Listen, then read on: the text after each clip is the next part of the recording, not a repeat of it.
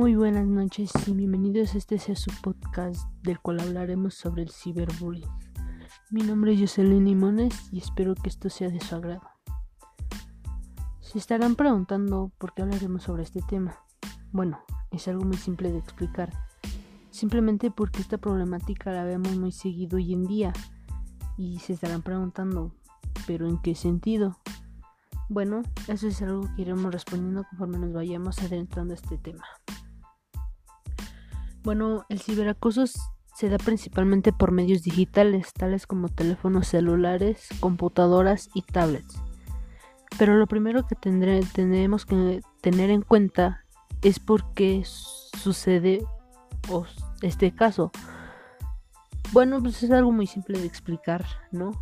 Normalmente se da por que a la gente o las personas no les gusta el físico de las demás o simplemente por sus tipos de gustos, por su forma de ser, por su forma de vestir o inclusive por su tipo de orientación sexual, ¿no?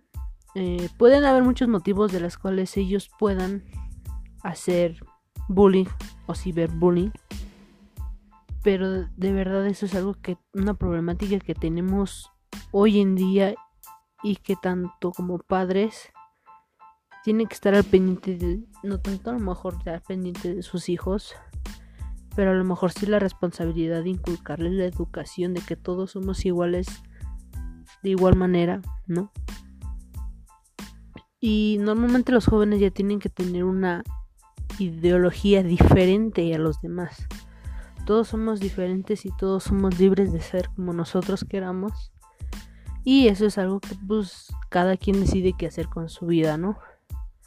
Bueno, eh, adentrándonos un poco más, este tipo de acoso se muestra suele ocurrir mediante mensajes de texto, aplicaciones o bien por el internet. Esto que quiere decir por las redes sociales, tales como Facebook, Instagram, Twitter o TikTok, que TikTok ha sido una aplicación que ahorita se ha usado mucho por los jóvenes y que la verdad ahorita pueden, eh, tanto puede usarse como para un bien o para un mal. Algunos lo hacen para bien, para informar, algunos lo hacen solamente como para burlarse o hacer quedar mal o en vergüenza a los demás, ¿no? Que obviamente eso no debería de ser. ¿Esto que incluye? Bueno, el ciberbullying o ciberacoso incluye el enviar, publicar o compartir contenido negativo, perjudicial, falso o cruel sobre otra persona. ¿Esto qué quiere decir?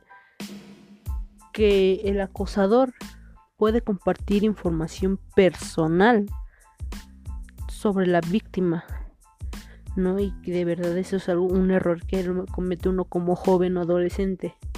Compartir tu información ante gente que no conoces y ante gente que de alguna u otra manera lo puede usar para mal.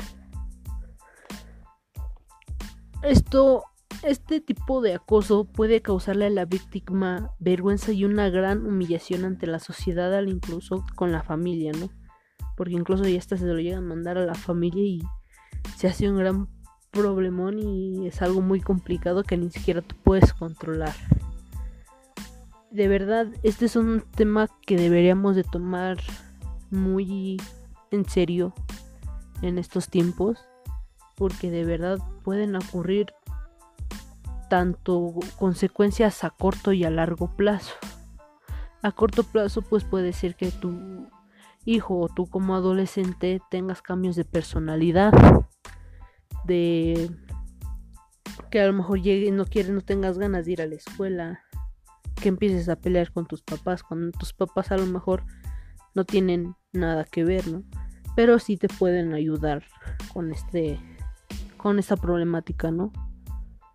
Y ahora sí que en los casos más graves que son a largo plazo, de tanto que se cansa la víctima de ser acosada por mediante todas por la mediante las redes sociales puede llegar a que la víctima busque en pocas palabras podría decirse que la salida más fácil que es el suicidio y de verdad eso es algo que A lo mejor no se ve mucho aquí en México, pero sí en otros países.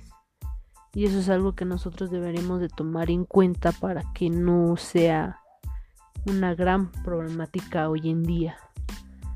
Así que conforme nosotros vayamos adentrándonos a este tema, podremos ir viendo cómo podemos ayudar a nuestros hijos o ayudar a un amigo o familiar que sufra de este acoso, ¿no? Bueno, hemos llegado al final de este episodio. Espero y les haya gustado, que tengan una linda noche y nos vemos en el próximo episodio.